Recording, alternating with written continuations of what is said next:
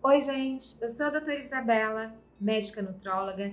Estou aqui hoje não para abordar as controvérsias sobre a infecção pelo coronavírus, mas para chamar a sua atenção, sim, para a necessidade de reforçar o sistema imune, ou seja, de fortalecimento do sistema imunológico.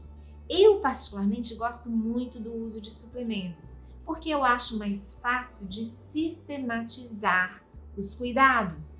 Por exemplo, a gente prescreve usar estes suplementos uma vez por dia por três meses. É uma recomendação bem objetiva e fácil de ser seguida. E para o sistema imunológico, eu recomendo suplementos como a acetil L-carnitina, a coenzima Q10, a L-glutationa, o extrato de Pinus pinaster, vários tipos de cogumelos como cordyceps e a conhecida vitamina C, sempre sobre a orientação de profissional especializado. Espero que tenha gostado da dica, valorize-a e desde já agradeço a sua atenção.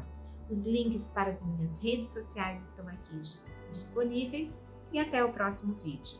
Muito obrigada!